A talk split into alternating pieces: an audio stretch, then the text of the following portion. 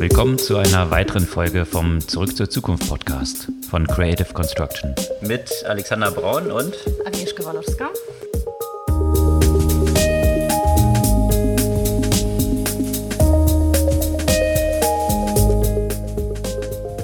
Was gab es Neues letzte Woche? Letzte Woche war wieder eine sehr bewegte Woche, getrieben von Tech-Quartalszahlen. Jetzt so in die letzte Iteration von großen Unternehmen, die Zahlen abgeliefert haben, die ähnlich dynamisch war wie die Vorwoche auch schon. Shopify unter anderem als großer E-Commerce-Player, Roblox, DoorDash, Airbnb. Also viele Player, die auch sehr viel mit den Sonderwirkungen der Corona-Pandemie zu tun hatten und haben und wie sich das so auf die ausgewirkt hat. Ja, Facebook hat ja schon zwar vor einer Weile die Zahlen bekannt gegeben, aber bei denen gibt es wieder neue Themen. Die kriegen weiterhin Stress, jetzt vor allem in Texas, aber auch mehr im globalen Kontext mit schweren Vorwürfen, was den Konflikt in Äthiopien angeht. Und ja, auch die Folge dieser Woche ist äh, sicherlich äh, nicht frei von Geopolitik. Der Angriff von Russland auf Ukraine geht weiter und wie ein Stück weit auch erwartet in Form von einem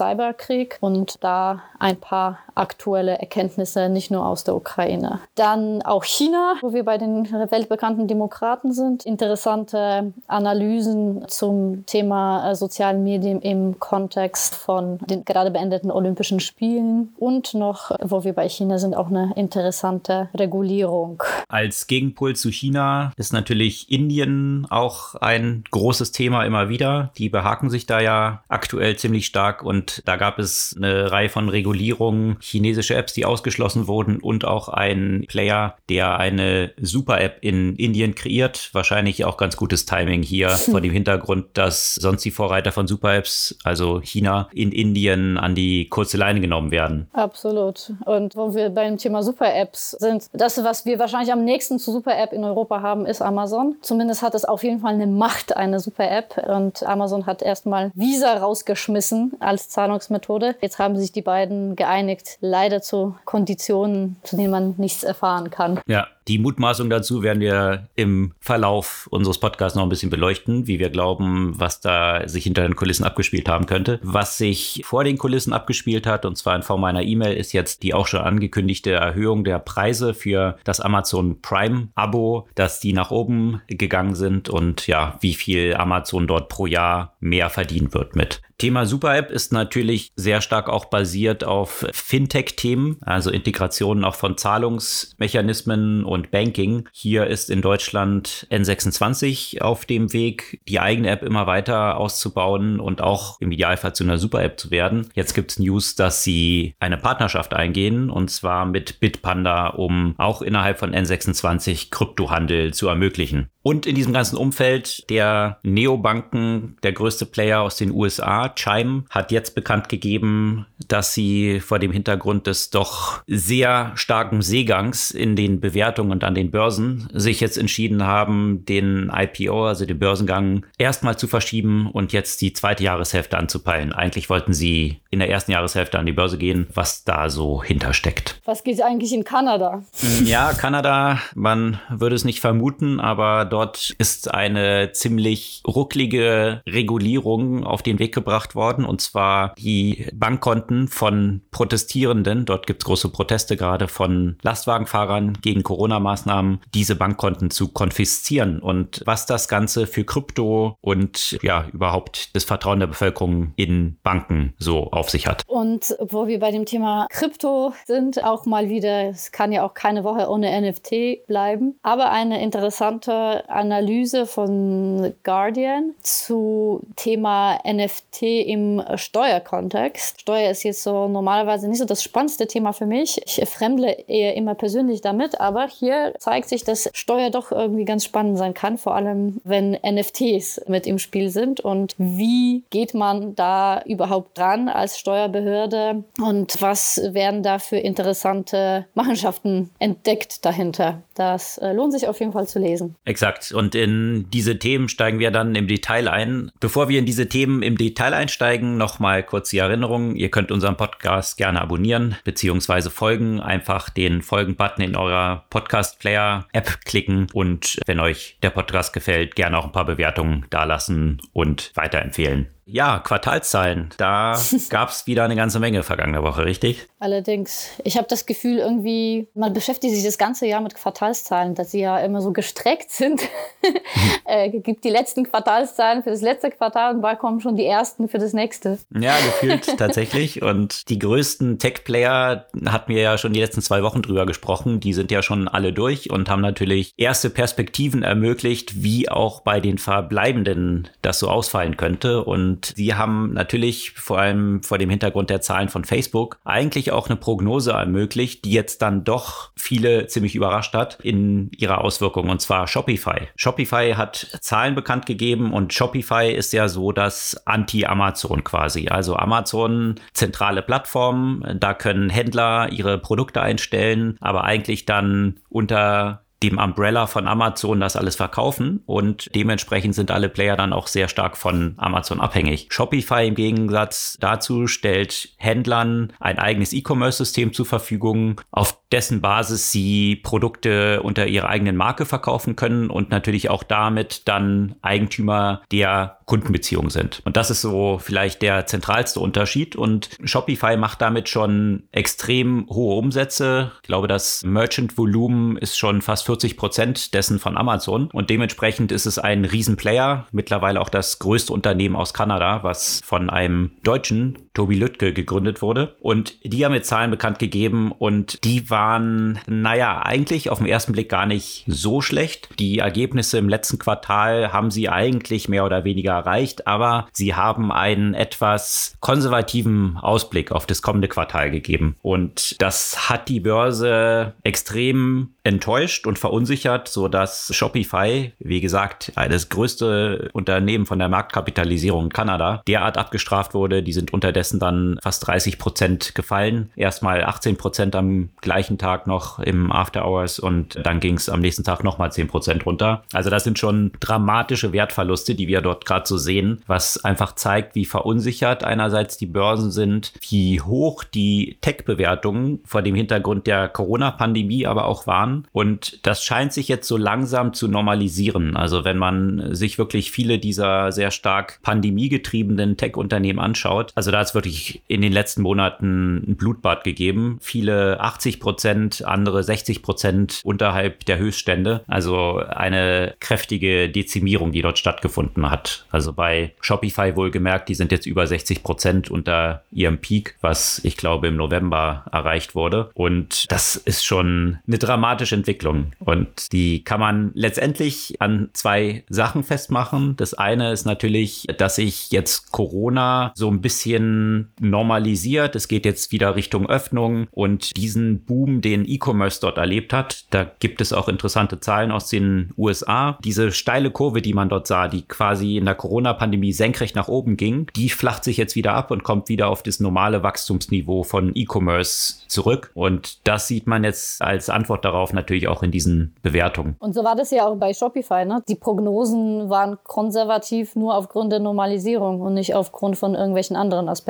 Ja, aufgrund der Normalisierung, aber ein anderer Faktor, der auch eine Rolle gespielt haben dürfte, und das ist das, was ich vorhin meinte, aufgrund Facebook, den hätte man auch schon vorhersehen können, ist, dass wenn man natürlich viele solche kleinen Händler hat, also diese Merchants, die auf diesen Plattformen sind, die leben natürlich sehr stark davon, dass sie Werbung A über Search, aber vor allem auch über Social Ads bekommen. Und da sind Instagram und Facebook natürlich zentrale Plattformen, über die sie ihren Traffic generieren. Also diese ganzen Direct-to-Consumer-Brands, die viele davon eben auf Shopify laufen, sind sehr stark von dieser personalisierten und sehr gut getargeteten Werbung abhängig. Und was hat sich dort getan? Apple hatte ja, da hatten wir auch schon häufig drüber berichtet, dieses App Transparency Tracking eingeführt, was es Facebook erschwert, diese Ads jetzt äh, so gezielt auszuspielen und entsprechend auch zu reporten. Ähm, das Tracking ist hier wesentlich schwieriger geworden und Facebook hatte dann immer schon gewarnt und gesagt, na ja, aber wir sind so die Kämpfer für den kleinen Mann und die kleine Frau mit ihrem E-Commerce-Shop, die über uns dann ihr Business aufbauen können. Und das wurde immer so ein bisschen belächelt. Ganz so von der Hand zu weisen ist es nicht. Und das ist sicherlich auch ein Faktor, der hier mit reinspielt, dass es diesen Händlern und Händlerinnen jetzt immer schwieriger wird, neue Kunden zu gewinnen und sie die Werbung entsprechend hier auch zurückgefahren haben, was man bei Facebook schon sehen konnte. Aber das sieht man jetzt auch eben in den Shopify-Zahlen. Wenn diese Händler eben nicht so boomen, dann boomt natürlich Shopify auch nicht so. Auch nicht. Ja, das sind so ein paar Konsequenzen und die auch da mit den Veränderungen bei Facebook einhergehen. Ansonsten vielleicht noch kurz den Roundup der Earnings, der Quartalzahlen zuzumachen. Roblox Online-Games, die haben natürlich auch extrem von Corona profitiert, dass die ganzen Kids den ganzen Tag zu Hause saßen und eigentlich eben von morgens bis abends Computerspiele machen konnten. Die haben sehr enttäuschende Zahlen abgeliefert, was wiederum jetzt auch in diese Richtung geht. Jetzt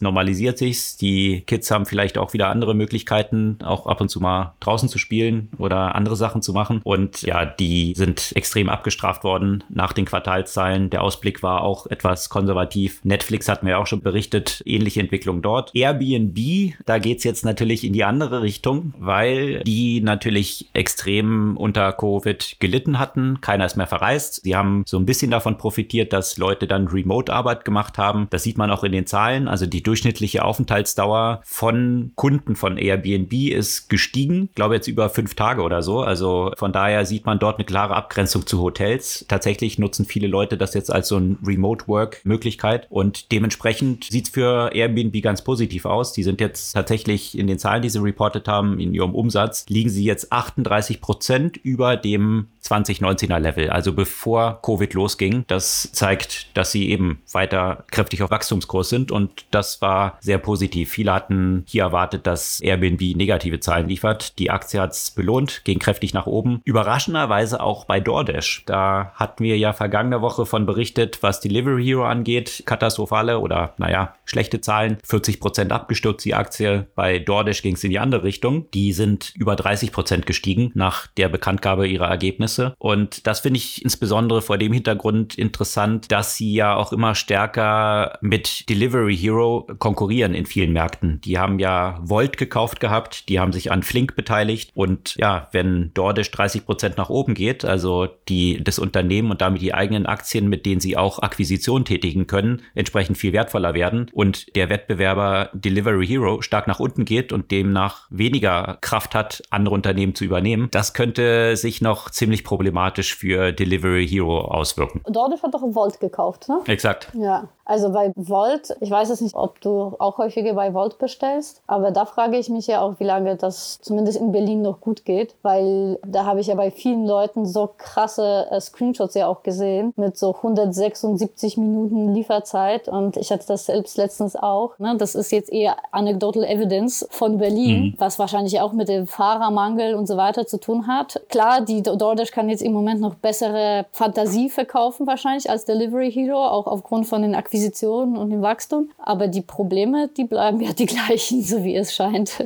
Ja, du hast halt dort, wie du es erwähnt hast, natürlich eine Entwicklung. Du hast einerseits einen Boom von lauter solchen Lieferservices, mhm. ein Get Ear, natürlich im anderen Segment unterwegs, aber letztendlich brauchen die alle diese Fahrer, genau. die Essen oder die Lebensmittel dann entsprechend auch ausliefern. Und da ist ein extremer Wettbewerb entstanden. GoPuff, Gorillas, Get Ear, Flink. Also kann gar nicht mehr diese ganzen Namen alle zusammenbringen, die alle hier auf den Markt gekommen sind und mit extrem viel Venture Capital ausgestattet sind und versuchen zu wachsen wachsen und die nehmen sich natürlich gegenseitig jetzt die möglichen Fahrer und Fahrerinnen weg und das macht es natürlich extrem schwierig und ich habe ja auch in den letzten Folgen kein Hehl draus gemacht, dass ich skeptisch bin, was dieses Segment angeht, weil es meiner Überzeugung nach sehr schwierig sein wird, hier diese Wette aufgehen zu lassen. Die Wette basiert nämlich darauf, dass man früher oder später ein Monopol im bestimmten Markt aufbaut und dann endlich Geld verdienen kann, aber den Beweis habe ich bisher noch nicht gesehen. Eher den Gegenbeweis, der mit Lieferando hier in Deutschland erbracht war. Von daher, ich bin sehr skeptisch, was das gesamte Segment dort angeht. Aber ja, das bin ich auch gespannt. Ich habe auch gesehen bei Volt, dass das Liefergebiet immer stärker eingeschränkt wurde. Das heißt, Restaurants, von denen bis vor kurzem noch es zu mir geliefert wurde, die sind unterdessen außerhalb meines Liefergebiets. Also man versucht da wahrscheinlich in dieser Richtung zu optimieren, dass die Fahrer nicht mehr so lange unterwegs sein müssen und dementsprechend kleinere Strecken nur zurücklegen. Aber das schränkt natürlich die Anzahl der verfügbaren Restaurants auch ein, was wiederum die Gesamtrelevanz des Services für mich wiederum reduziert hat. Ja, also schwieriges Umfeld. Schwieriges Umfeld ist natürlich auch für andere Player, die extrem von Covid profitiert hatten, erreicht. Hoppin. Hast du von Hoppin mal gehört? Ja. Das ist ja das Unicorn, was am schnellsten von allen Unternehmen global bisher es geschafft hat, zum Unicorn zu kommen. Die haben im Februar 2020 haben die eine Seed-Runde gemacht, das erste Mal Geld geraced und im März 2021, also ein Jahr später, waren sie bereits mit 5,7 Milliarden bewertet, ja, in einem Jahr. Also die haben alle paar Monate haben sie dreistellige Millionenbeträge geraced und die haben einen Marktplatz oder vielmehr eine Plattform gebaut für Konferenzen. Also man kann eben Remote-Events darauf durchführen und das hat natürlich geboomt in der Zeit, wo plötzlich keine persönlichen Events mehr stattfinden konnten, die ganzen Konferenzen natürlich ab, alle abgesagt waren. Da sind viele Unternehmen auf Hopin geschiftet und äh, ja, das zeigt sich natürlich jetzt, wenn sich das wiederum normalisiert. Vielleicht haben die Leute auch keine Lust mehr, immer nur vor Screens zu sitzen. Dementsprechend hat Hoppin jetzt hier umfangreiche Entlassungen bekannt gegeben. Also diese Unmengen an Geld, die aufgesammelt wurden und diese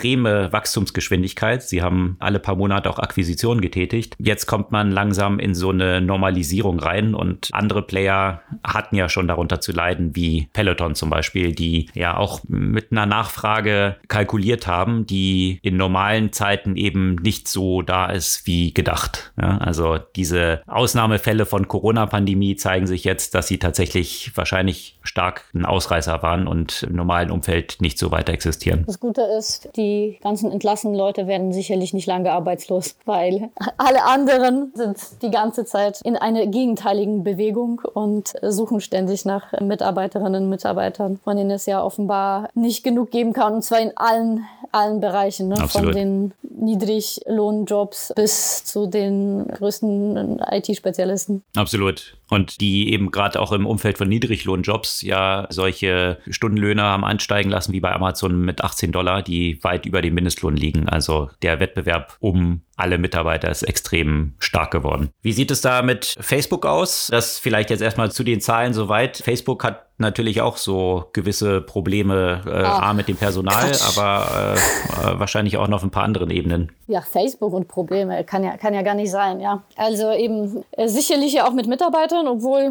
man, man muss ja auch sagen, es äh, wollen dann doch noch überraschend viele bei Facebook weiterhin arbeiten. Ja, hast du das Durchschnittseinkommen gesehen? Die haben das ja auch nochmal verdoppelt jetzt. Ja, also das, äh, das ist schon haarsträubend, ja, was dort an Summen jetzt gezahlt werden für die Mitarbeiter. Am Ende ist ja jeder käuflich, das ist nur die Frage des Preises. Aber äh, ja, also ich, man fragt sich natürlich immer mit jeder, mit jeder Neuigkeit, äh, wie lange es noch so gut gehen kann mit Facebook. Natürlich haben sie im Moment noch so viel Kohle, dass sie sich hier auch solche Rechtsstreitereien ja auch gut leisten können und auch diverse Klagen jetzt sagen wir mal noch nicht so krass ans Geld gehen. Aber irgendwann mal wird das ja auch sicherlich eine Wendung nehmen oder halt auch nicht. Ja. Ähm, auf jeden Fall geht es jetzt um das Thema Gesichtserkennung. Die meisten können sich wahrscheinlich noch erinnern an die Zeit, in der sie noch Facebook genutzt haben haben, haha, weil das also, tut wahrscheinlich kaum noch jemand so richtig intensiv von unseren Zuhörern. Auf jeden Fall hat Facebook irgendwann mal diese Funktionalität eingeführt, in der äh, die äh, Freunde in den Fotos automatisch erkannt wurden. Das heißt, bevor man sie selbst ja getaggt hat, wurde das ja quasi schon vorgeschlagen, wer das wohl sein könnte. Diese Funktionalität ist wohl mittlerweile abgeschafft. Das habe ich ja gar nicht mitbekommen, weil die Funktionalität 2020 abgeschafft wurde und die schon sehr lange, nicht schon lange vor nicht, mhm. nicht da war. Deswegen dachte ich so, oh, ach so, das wurde abgeschafft geschafft. Spannend. Geschweige denn Bilder hochgeladen hast. Sowieso, hm. geschweige denn getaggt. Das, das war mir sowieso schon immer suspekt, Leute zu taggen.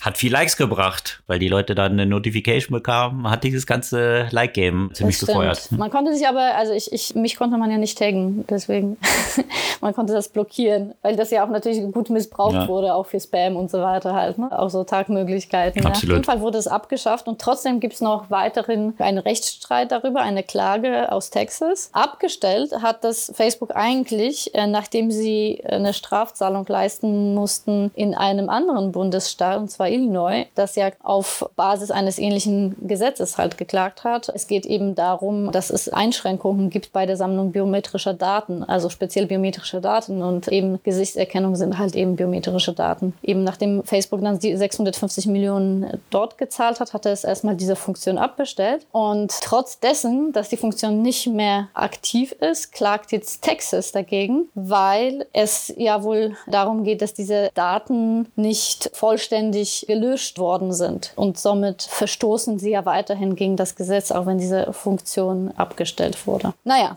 eine der vielen Baustellen, an denen Facebook mit den Gesetzgebern zu kämpfen kann. Was bei Facebook auch noch interessant war, die hatten ja auch ein Mitarbeitermeeting, wo die neue Strategie von Mark Zuckerberg verkündet wurde. Und weißt du, was auch ganz interessant ist? Bisher hießen natürlich ganzen Mitarbeitern und Mitarbeiter Facebookers. Jetzt heißt das Unternehmen ja nicht mehr Facebook. Was macht man da? Sie haben jetzt einen neuen Namen bekommen. Metastasen? Ja, genau. Das wäre ein bisschen problematisch. Ja, deswegen war es sehr schwierig, dort was zu finden. Sie sollen jetzt Metamates genannt werden. Das klingt so ein bisschen cringe-worthy, würde ich mal sagen. Also Mates, also M-A-T-E oder Mates mit M-A-I-D?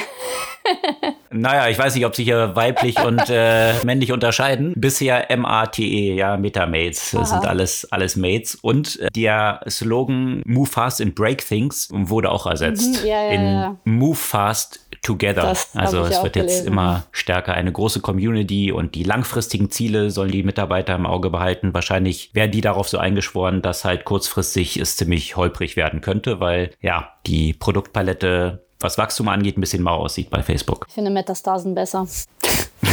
Ich habe mal MetaMate gegoogelt und da wird mir hier natürlich in Berlin Prenzlauer Berg ein Laden vorgeschlagen. Metamate. Das hat dann aber eher mit dem Lieblingsdrink vieler Startupper hier so zu tun. Ja, move fast together, weil die ganzen Things ja schon längst gebrochen wurden. Da muss man jetzt nicht noch mehr breaken. Und von den Sachen, die gebrochen wurden, dazu gehören auf jeden Fall ja, gesellschaftliche Stimmungen in vielen Ländern, die durch Konflikte geplagt werden. Wir haben vor nicht so langer Zeit von einer Klage im Namen der Hinja in Myanmar gesprochen. Das ist natürlich nicht das einzige Land, das durch ethnische Konflikte, durch, durch Bürgerkrieg geplagt ist. Viele haben das vielleicht im Zuge von Corona gar nicht so stark mitbekommen, dass der ja eigentlich eher stillgelegte äh, Konflikt in Äthiopien auch 2020 wieder ausgebrochen ist. Und da spielt Facebook auch schon wieder eine unrühmliche Rolle, eben dem Facebook wieder vorgeworfen wird, dass dort auch Gewalt und äh, Hassrede einfach problemfrei weiter verbreitet werden kann und ja, das entsprechend dort einfach eine große Rolle spielt. Ich frage mich, wie sich das äh, verschieben wird mit womöglich sinkenden Bedeutung von Facebook. Wird TikTok auch eine Rolle zunehmend spielen? Es gab ja auch schon solche Situationen gerade in Indien, was eigentlich auch so die Initialzündung ja auch dafür war, TikTok dort einzuschränken und zu verbieten. Ich frage mich, ob auf TikTok die Zensur, die es dort gibt, dazu beiträgt, dass auch solche, ja, solche Inhalte sich, sich weniger verbreiten. Aber dazu kann ich im Moment noch keine Einschätzung leisten, ehrlich gesagt. Und im Moment ist Facebook in solchen Ländern ja auch immer noch sehr mächtig und eine wichtige Informationsquelle. Von daher eine sicherlich sehr besorgniserregende Entwicklung, die offenbar kein Ende nehmen möchte. Und von solchen Entwicklungen gibt es im Moment eine ganze Menge auf der Welt. Ja, auch wieder das Thema Russland. Es ist mir auch schon in der letzten Zeit sowieso aufgefallen, wie normal das geworden ist, zu sagen Russland-Ukraine-Konflikt. Auch wenn es eigentlich gar kein Russland-Ukraine-Konflikt ist. Das ist meines Erachtens einfach nur russische Aggression. Aber es ist doch viel einfacher zu sagen, das ist ein Russland-Ukraine-Konflikt. Das klingt gleich weniger bedrohlich. Und ich habe ja letzte Woche die Vermutung gewagt, es würde womöglich keinen scharfen Konflikt und umso mehr so eine Zersetzung mit digitalen Mitteln. Und ob es keinen scharfen Konflikt geben wird, das bleibt noch abzuwarten. Trotzdem angeblichen Abzug äh, von Truppen hat man gesehen, dass da noch gar nichts abgezogen ist. Und am gleichen Tag, wo unsere letzte Folge erschienen ist, wurde bekannt, dass zwei ukrainische äh, Staatsbanken und auch das ukrainische Verteidigungsministerium angegriffen wurden.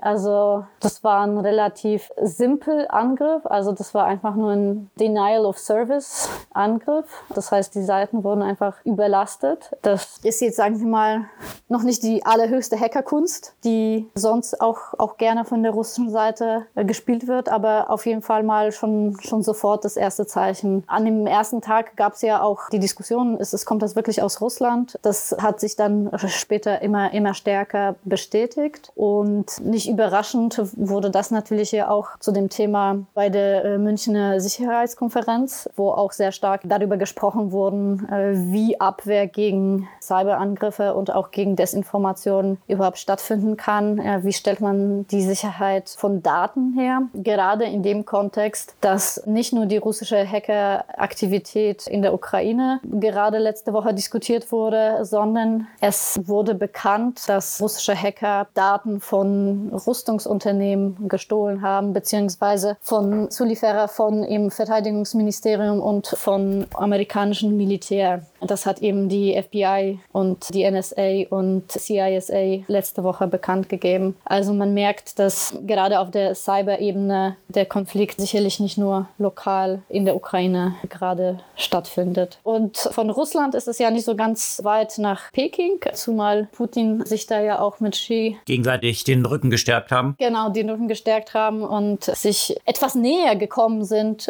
bei der Olympics als durch diese lange Tafel getrennt von den Europäern europäischen Politikern. Und die Olympischen Spiele, die sind ja gestern zu Ende gegangen. Es wurde viel drüber gesprochen, jetzt in den Medien vor allem natürlich aufgrund der sportlichen Aktivität, aber natürlich aufgrund der Einschränkungen, aufgrund von, von Corona, die dort wirklich, naja, ins Extremste getrieben wurden. Ein bisschen weniger wurde drüber geschrieben und, und gesprochen, wie viel Propaganda China natürlich durch diese Spiele verbreiten wollte, wie sie ihr Selbstbild natürlich auf der Welt äh, entsprechend propagieren wollte. Und da lohnt es sich ja in jedem Fall einen Beitrag von der New York Times zu lesen zu den äh, Details auch der ja, der Social Bots, der Fake-Profile, die versucht haben, auf Twitter und anderen sozialen Medien ein entsprechendes äh, Bild der Spiele um die Welt zu bringen. Das ist denen glücklicherweise nur so mittelmäßig gelungen.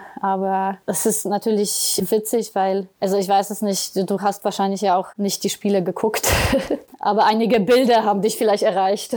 Ja, ich habe die auch bewusst, also A, ich, interessiere mich nicht wirklich dafür, also so Sport im Fernsehen zu schauen, aber ich muss halt auch sagen, es war dann ein Artikel im Spiegel jetzt zur, zur Beendigung der Spiele, ja, und der hat diesen Tenor angeschlagen, dass jetzt in China demonstriert wurde, dass die olympische Idee jetzt durch, so wie es in China abgelaufen ist, starken Schaden genommen hat und das auch fortwirken wird, wenn Spiele eben so für die eigene Politik ausgenutzt werden, wo ich so denke, äh, okay, das war ja absolut zum ersten Mal, dass Olympische Spiele so verwendet wurden, äh, so hm, Deutschland 36. Also ich finde es ehrlich gesagt so ein bisschen lächerlich. Also wann sind die Spiele denn anders verwendet worden als dafür? Als ob jetzt plötzlich mit China die olympische Idee so einen Schaden genommen hätte, so korrupt wie solche Sachen ablaufen vom IOC oder halt auch Fußballweltmeisterschaften. Also I don't know, sich da jetzt so überrascht zu zeigen und sonst war das immer alles ganz toll, fand ich ehrlich gesagt. Ich weiß nicht, in welcher Welt solche Journalisten leben, ehrlich gesagt. Plus, ich meine, man wusste ja, also es war ja auch nicht so viel anders in China, als diese Spiele vergeben wurden. Also von daher, man wusste ja schon, womit man rechnet. Abgesehen ja, davon, dass man auch wusste, welche Klimaverhältnisse dort herrschen, wo die Spiele vergeben wurden. Dass es dort eigentlich kein Flocken Schnee von alleine fällt, ja. Dass es äh, Gebiete sind mit sehr wenig Wasser, also auch von der ökologischen Perspektive natürlich eine absolute Katastrophe. Und das hat man ja in den Bildern gesehen, was man da für Landschaften sozusagen im Hintergrund Hintergrund hatte, was natürlich für das chinesische Fernsehen und chinesischen sozialen Medien und so weiter alles entsprechend so aufgenommen wurde, dass sowas nicht zu sehen ist. Auch, dass irgendwelche Niederlagen von chinesischen Sportlern irgendwie so klein geredet wurden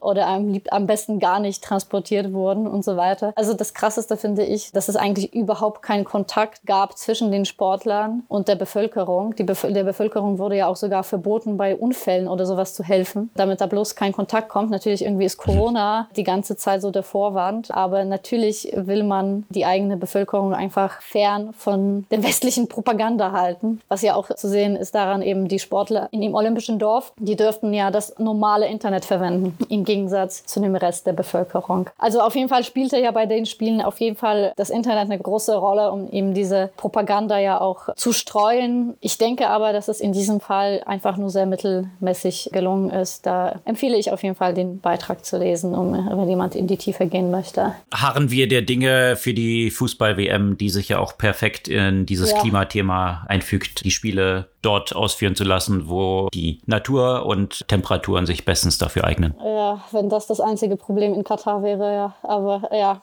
2022 große sportliche Ereignisse, die in tollen Ländern stattfinden. Sehr viel Diversität.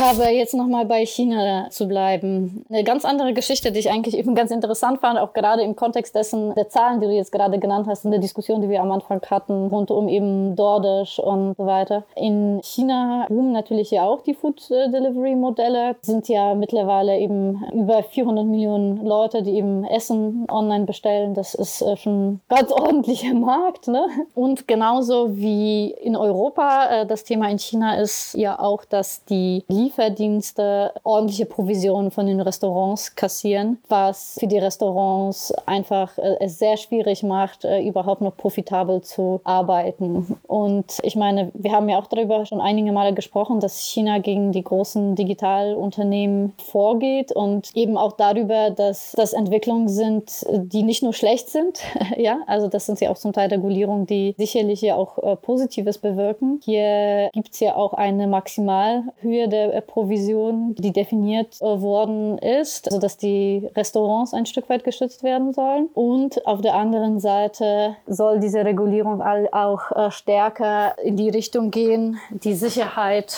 der Kuriere ja auch herzustellen, die gerade dort einfach ein großes Thema ist. Das hat natürlich auch dazu geführt, dass die entsprechenden Unternehmen ja erstmal so einen kleinen Kurseinbruch erlitten haben, weil das natürlich mit Kosten für die verbunden ist. Aber ja, eine, eine Regulierung, die in gewisser Hinsicht auch positiv gesehen werden muss, gemessen daran, wie abhängig zum Teil eben die Restaurants von solchen Lieferdiensten geworden äh, sind und äh, wie stark deren Fähigkeit zu überleben auf der anderen Seite auch angegriffen hat, äh, wenn sie so hohe Provisionen zahlen müssen. Den Counterpart gibt es ja in Indien, die mit China ja nicht so beste Beziehungen pflegen. Da gibt es auch eine ganze Reihe von Regulierungen aktuell, oder? Ja, also die Regulierung haben wir ja auch schon ein paar Mal gesprochen. Ne? Diese Entchinisierung des Internets, die ja quasi schon in den letzten zwei Jahren, war das letztes Jahr? Ich, ich verliere jetzt gerade so den zeitlichen Überblick. Die ganze Corona-Zeit, die verschwimmt sozusagen zu einem Jahr alles, zu einem Tunnel. Ich meine, dass es sogar schon vorletztes Jahr war, wo Indien die ganzen chinesischen Apps äh, aus dem App Store rausgeworfen hat. Und jetzt auch fleißig weitermacht. Unter anderem ist jetzt nämlich eine der populärsten indischen Apps, die von der aktuell in Singapur ansässigen SEA Group, eines der boomsten südostasiatischen Tech-Unternehmen, die extrem sportliche Bewertungen an der Börse auch jetzt schon erreicht haben, aber natürlich auch extrem schnell wachsen. Die sind jetzt in Indien aus dem App Store geschmissen worden und das hat die Aktie auch wiederum ein bisschen einbrechen lassen. Also von daher alles, was so ein bisschen mit China zu tun hat, wird in Indien aufgrund aufgrund der Spannungen, die zwischen den Ländern herrschen, aktuell sanktioniert. Und das bietet natürlich äh, Möglichkeiten für, für dort äh, ansässige Startups. Ich verfolge das immer nur so am Rande und sehe immer hier die Finanzierung für diesen indischen Startup, die Finanzierung für diesen indischen Startup. Also man ist ja auch ein großes Land, großer Markt, sicherlich eine ganze Menge Probleme, die durch Technologie gelöst werden können. Von daher ist es auf jeden Fall spannend, sich das anzugucken. Aber hier bin ich ja auch darauf aufmerksam geworden, dass Tata jetzt mal auch so eine Super-App auf den Markt bringen möchte, wo, wo ich man, man sagen müsste, eigentlich ist Tata sowieso schon so eine super App. Ne? Also das super Unternehmen in sämtlichen Branchen, ja, in denen sie unterwegs allerdings. sind. Von Automobil über Consulting, Banking, glaube ich auch. Also Riesenspektrum, was sie ja so abdecken. Absolut. Ja, also so unser eine hat wahrscheinlich die meisten Kontakte mit Tata ähm, in dem Kontext von so IT-Outsourcing, äh, Programmierung und so weiter zu tun gehabt. Aber eben Autos, alles ist alles Tata in Indien. Und jetzt soll es ja auch eine App geben, die auch wieder alles hat. Sollte ja auch schon bereits letztes Jahr äh, gelauncht werden, hat aber alles etwas länger gedauert, noch ziemlich viele Bugs. Aber gut, wenn man ja auch so ein, so ein großes Projekt hat, was eben alles rein soll von den Services, die sie bereits anbieten und die sie in der letzten Zeit halt akquiriert haben, also von Finanzen über Hotelbuchung, also wirklich ungefähr alles, was man sich so vorstellen kann. Eben eine klare Super-App. Und das ist natürlich interessant, dass man das gerade jetzt auffährt, weil wenn jemand die Super-Apps erfunden hat, dann sicherlich China, die jetzt in Indien rausfliegen. Und WeChat ist ja da für die gesamte Welt eigentlich so zu der Blaupause geworden, eine App zu haben, über die alles möglich ja. ist. Von Transaktionen, Bezahlungen, Bankdienstleistungen, Autos buchen, Essen bestellen, Einkäufe tätigen, auch in der Offline-Welt. Also eigentlich eben alles. Echte Super-App. Und das versuchen ja im Westen verschiedenste Unternehmen so nachzubauen und natürlich in Indien auch. Ja, das Problem ist nur, das ist halt eher so ein Frankenstein im Moment. Es möchte gerne eine super App sein, aber letztendlich ist es im Moment hat es äh, wohl unfassbar viele Bugs, es ist super langsam und die meisten Funktionen sind nur erreichbar über einen Link, äh, das sich in dem separaten Browserfenster öffnet. Also so viel zur Super App. Ne? Da ist, glaube ich, Amazon noch im Moment äh, mehr eine super App als diese, dieser Tata Frankenstein. Also noch Nachbesserungspotenzial. Auf jeden Fall Nachbesserungspotenzial äh, oder wahrscheinlich äh, platt machen, neu machen, so wie es klingt. Also so viel zur Aufbesserung, ja. Okay. Ähm, ja, aber Amazon nutzt ja auch, auch gut ihre Marktmacht, äh, weil welche Anbieter sonst hätte sich das leisten können und zu sagen, Visa Karten nehmen wir jetzt nicht mehr, weil die sind uns zu doof und zu teuer. Und deswegen, liebe Kunden, könnt ihr nicht mehr mit Visa-Karte zahlen. Das hatten sie angekündigt einzuführen in Großbritannien. Genau. Und Großbritannien durch den Brexit ist ja aus dieser Regulierung, die es in der EU gibt, was Interchange-Fees angeht, eben rausgeflogen. Und dementsprechend hatte Visa hier die Gebühren für die Händler erhöht. Und das wollte sich eben Amazon nicht einfach so gefallen lassen. Eine der vielen Benefits des Brexits. Und das hat Amazon, Amazon Amazon hat sich aber so ein bisschen dann äh, zurückgezogen, hat gesagt, diese Cut ist dann ja auch nicht stattgefunden. Übrigens ging es ja nicht nur hier in, in Großbritannien, sondern äh, ein ähnliches Thema gab es in Australien und Singapur, wo die Kunden extra zahlen mussten, wenn sie mit Visa bezahlt haben. Also dieser Deal äh, bezieht sich dann ja auch auf einen, also hat ja auch eine größere, größere Skala. Auf mehrere Länder, wo es halt diese genau. Regulierung nicht gibt. Ja. Und äh, eben Amazon hat sich so ein bisschen zurückgezogen und hieß es dann irgendwie, die arbeiten an einer Lösung. Und diese Lösung ist offenbar gefunden. Aber natürlich sind die Details nirgendwo zu sehen, weil klar, daran hat keiner Interesse. also Visa bestimmt nicht, um zu sehen, wie weit sie dann unter Druck doch runtergehen können. Das könnte nämlich ein Präzedenzfall sein im Zweifel. Also ich würde mal vermuten, die Marktmacht, die Amazon hier hat, natürlich Visa hat auch eine extreme Marktmacht, aber mit Amazon ist ein Händler, der so unentbehrlich ist. Und ja, ich kann mir nicht vorstellen, dass Amazon hier einfach gesagt hat, wir werfen euch raus und dann nachher zu den gleichen Konditionen gesagt hat, ach nee, doch nicht. nicht. Also ich gehe mal davon aus, dass hier Visa ein bisschen nachgebessert hat, was die Fees angeht. Und das will man sicherlich nicht öffentlich machen, weil Eben. sonst die anderen Händler um die Ecke kommen und sagen, ach übrigens, ich hätte auch ganz gern weniger Fees. Ja, aber das zeigt eben der Druck, der entsteht auf solche großen Zahlungsnetzwerke, wenn die Konzentration in anderen Märkten auch eben anzieht. Ob es jetzt im Banking Banking in den USA ist, wo die Banken auf der anderen Seite wiederum, jetzt nicht auf der Merchant-Seite, nachverhandeln können, als auch hier eben auf der Seite der Merchants. Wenn die Konzentration hier zunimmt, dann Gegengewicht gegen dieses Duopol letztendlich aus Visa und Mastercard dann auch entsteht. Was das so aus Perspektive von Apple bedeutet, hatten wir ja auch vor, mhm. glaube zwei Podcast-Folgen auch mal drüber berichtet, die ja alle Richtung Payment streben und gern sich diese extrem hohen Margen, die Visa hier verdient, mit einer EBIT-Marge von 69 Prozent gern selber ja. einverleiben würden.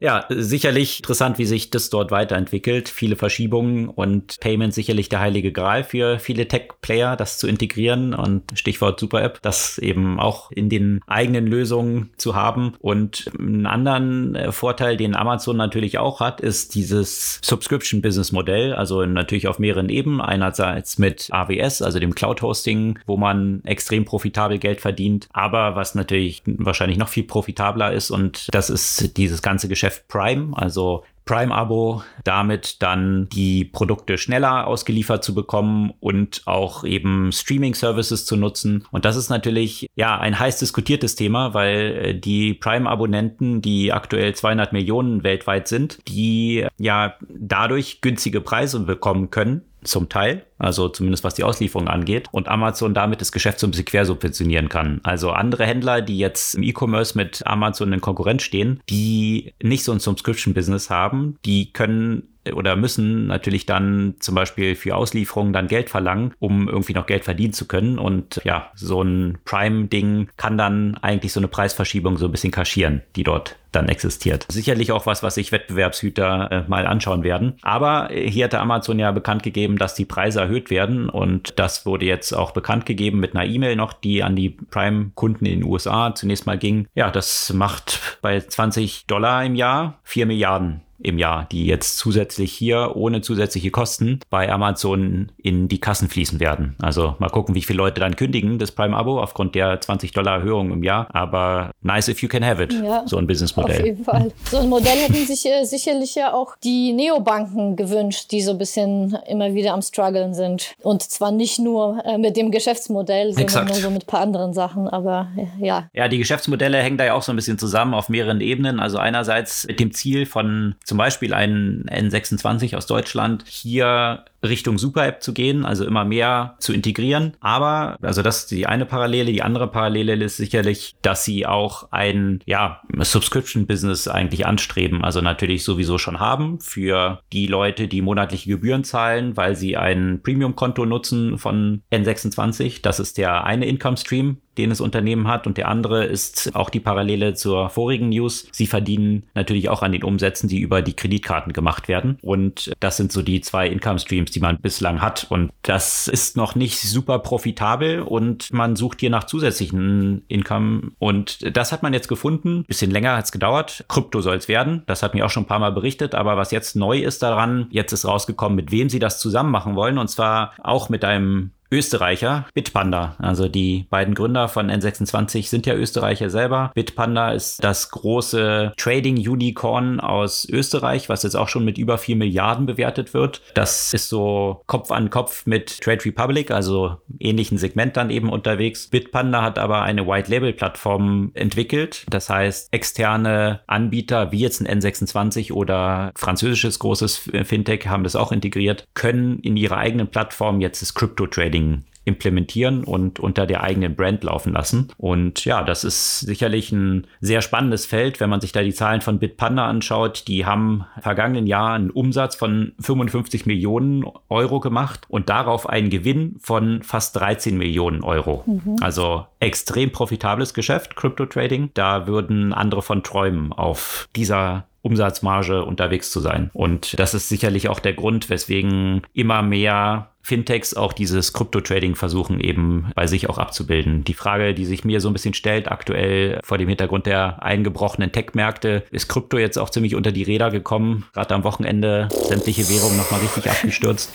äh, ja, das ja. Äh, ja, ob man hier den Zug so ein bisschen verpasst hat. Also Krypto läuft natürlich immer so Wellen, das wird auch wiederkommen, aber hier hat man sicherlich bei N26 ein großes Umsatzpotenzial, was sich im letzten Jahr so ergab, dort verpasst. Ja, ich frage mich, warum das so lange bei denen gedauert hat. Ne? Haben wollten sie es erstmal alleine machen? Das ist so ein bisschen das, was ich mich frage, ne? weil eigentlich ist es schon sehr naheliegend, weil die Zielgruppe, die N26 hat, das passt eigentlich alles so ganz gut zusammen. Jetzt, wenn es eine White Label Solution ist, wobei, seit wann hat eigentlich Bitpanda diese White Label Solution? Das war jetzt auch vor ein paar Jahren ja auch nicht so einfach, ne?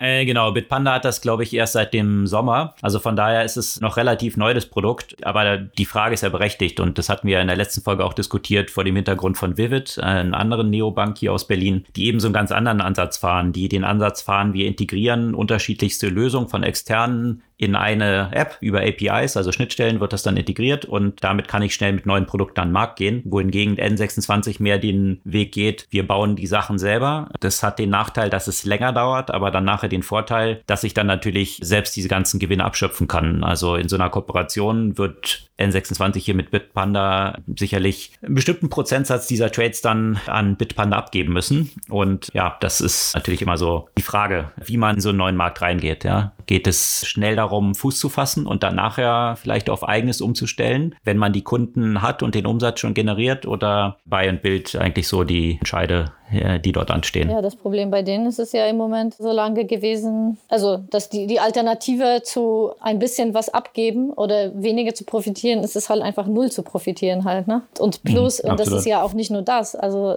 ich finde vor allem dieses Thema Time to Market in dieser Hinsicht ja auch noch äh, so entscheidend, weil du einfach in diese äh, ganzen Zeiten, wenn du das nicht anbietest, äh, gehen deine Kunden einfach äh, ganz woanders und die kommen dann halt vermutlich nicht wieder zurück. Also da verlierst du direkt und indirekt. Aber ja, aber es ist ja auch sicherlich auch ein anderer Aspekt, dass es, wenn du das erstmal über eine Partnerschaft machst und dann das halt selbst machen möchtest, ist es sicherlich jetzt auch nicht so ohne und nicht so, so einfach zu machen. Ja, also man ist auch nicht unterschätzen klar, nachher dann die ganzen Kunden rüber zu schieben. Genau. Und äh, da kommen ja auch immer Hiccups. Aber nichtdestotrotz, ich glaube, das hat N26 auch für sich selbst jetzt schon als Analyse aus den Entwicklungen des letzten Jahres gezogen, dass sie, glaube ich, sich dort ein bisschen verzettelt haben, was die Expansion angeht. Also eben geografisch in andere Länder zu expandieren, statt die existierenden Märkte zu nehmen und erstmal hier nicht geografisch zu expandieren, sondern was Produktangebot angeht, in den schon gewonnenen Märkten zu expandieren und damit die bestehende Kunden Kundenbasis besser zu monetarisieren. Und das scheint jetzt der Switch zu sein, den N26 vorgenommen hat. Und das schließt eigentlich perfekt an das nächste Thema an, nämlich N26 hat der versucht, in die USA zu expandieren. Unter anderem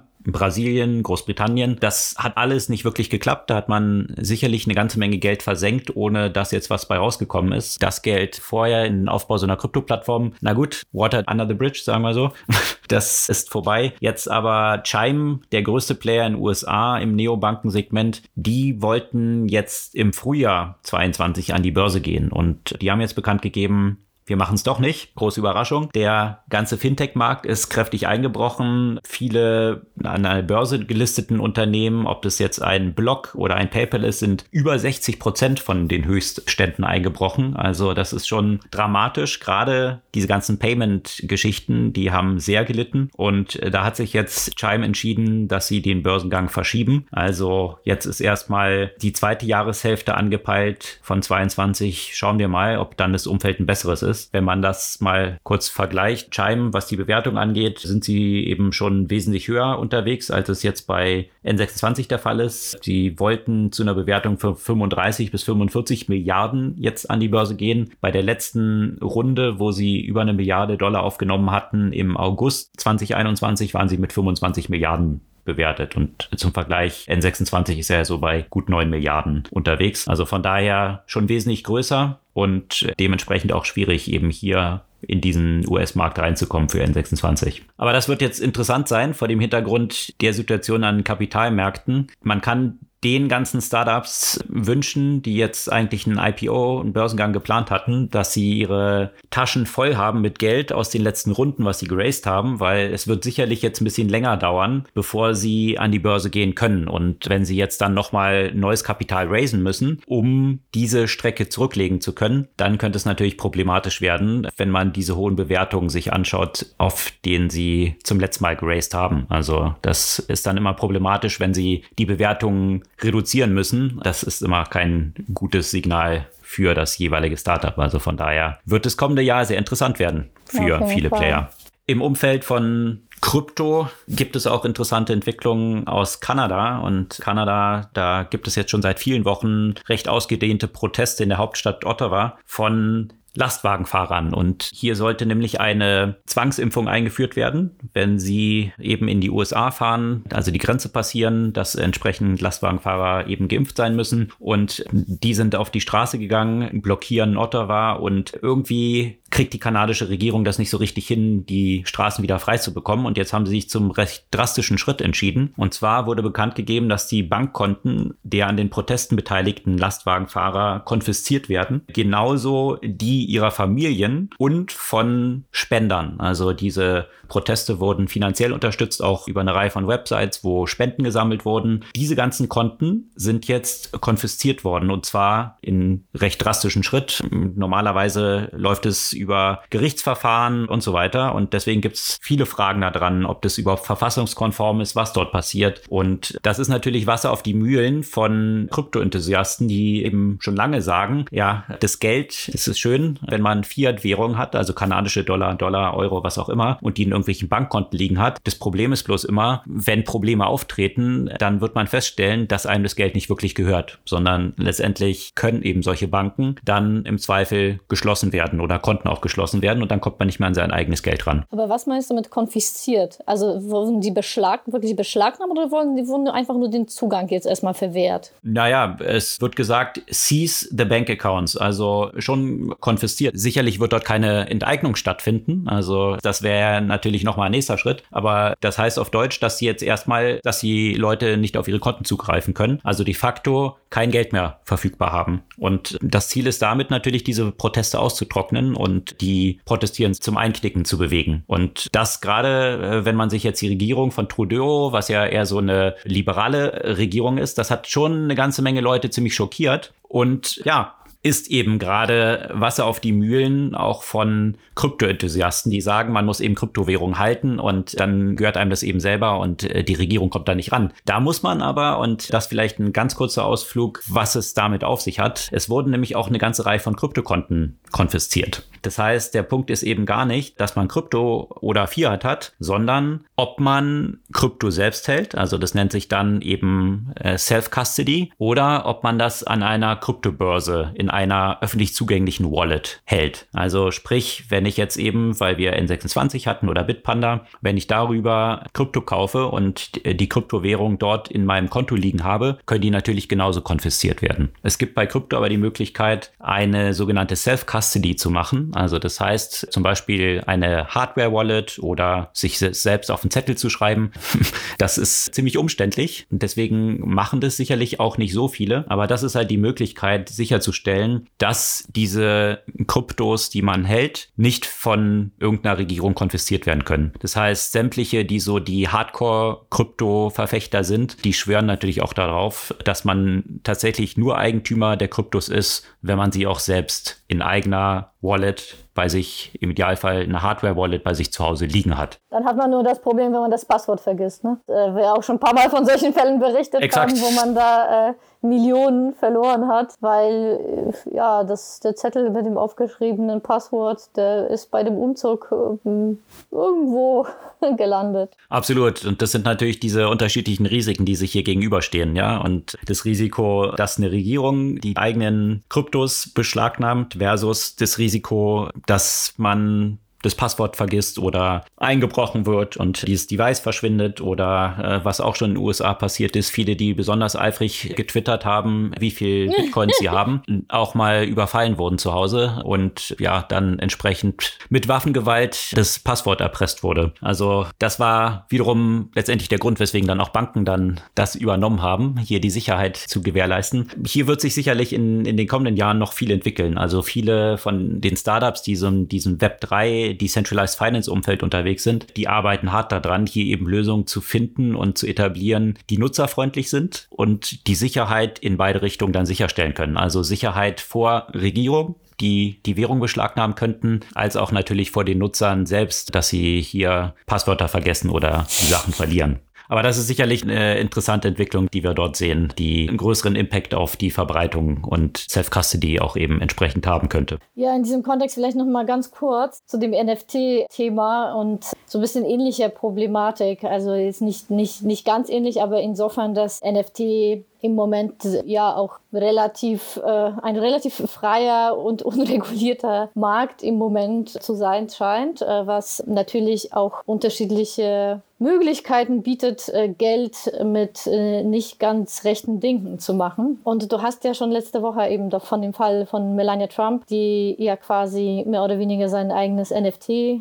dann zurückgekauft hat. Also dieses sogenannte Wash Trading, wie das jetzt eben heißt, wenn man selbst eigene NFTs immer wieder kauft, um den Preis nach oben zu treiben, ist zu einer recht populären Maßnahme geworden. Allerdings, es gibt ja so eine, so eine Analyse von äh, Chainalytics und die, die haben ja auch festgestellt, dass die meisten allerdings, die das machen, relativ viel Geld verloren haben. Aber die, die damit verdient haben, haben halt ordentlich verdient. Also es wurden wohl 8,5 Millionen in Profit gemacht, alleine von den Wash-Tradern. Das klingt jetzt zwar noch relativ wenig, aber der Markt ist ja auch noch relativ frisch. Aber der andere Aspekt, eben neben dem Wash-Trading, der jetzt gerade die Steuerbehörden in Großbritannien interessiert, es geht ja um den britischen Markt gerade, ist natürlich äh, die Geldwäsche, die sich ja im Moment ja auch ganz gut äh, dort verbreitet. Und da hat aber eben die Steuerbehörde in den USA, HMRC, angefangen, konsequent sich den NFT-Market anzuschauen und eben solche Situationen zu identifizieren. Das heißt, wie der Autor des Beitrages ja auch treffend zuordnet, wenn sich die Steuerbehörden dafür interessieren, merkt man, dass man so langsam den Massenmarkt erreicht hat. Und das hm. ist wohl langsam bei dem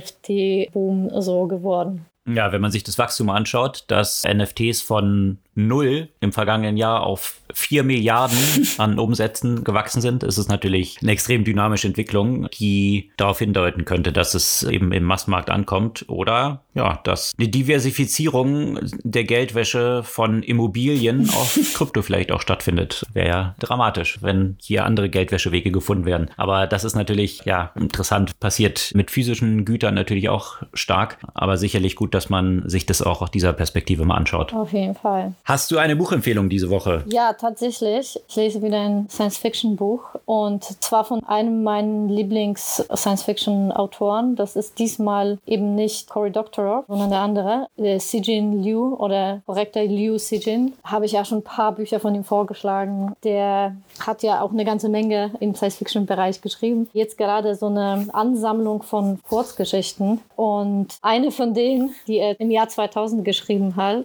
handelt von einem militärischen Konflikt zwischen NATO und Russland. Wie passend, hm. wie aktuell gerade. Die Frontlinie geht durch Smolensk. Aber auch viele andere Geschichten, äh, die immer wieder denken, A, was hat er für eine Vorstellungskraft, der Typ? Und B, mit wie vielen Themen, also Militärgeschichte, Bergbau und so weiter, also wie viele Themen sich in welche Tiefe er beschäftigen musste und sich auskennen musste, um so glaubwürdige Science Fiction in so vielen Bereichen halt einfach zu schreiben. Und also ich kann ihn einfach grundsätzlich sehr empfehlen. Und das aktuelle Buch heißt Hold Up the Sky. Das ist eine Sammlung von elf kurzen Science-Fiction-Stories von ihm. Okay. Das also die Buchempfehlung von Xijin Liu, Hold Up the Sky, eine Sammlung von Kurzgeschichten. Das soll es für diese Woche gewesen sein. Sämtliche Themen, über die wir heute gesprochen haben, verlinken wir wie immer auf unserer Podcast-Blog-Seite und auch in den Show Notes unseres Podcasts. Wir freuen uns über eure Kommentare, euer Feedback, gerne auch per E-Mail an podcast.zurückzurzukunft.de. Und ja, wenn ihr bis hierhin zugehört habt, empfehlt den Podcast auch gerne ein paar Freunden und hinterlasst auch ein paar Bewertungen auf den einschlägigen Podcast-Plattformen. Wir freuen uns auf kommende Woche. Bis dann.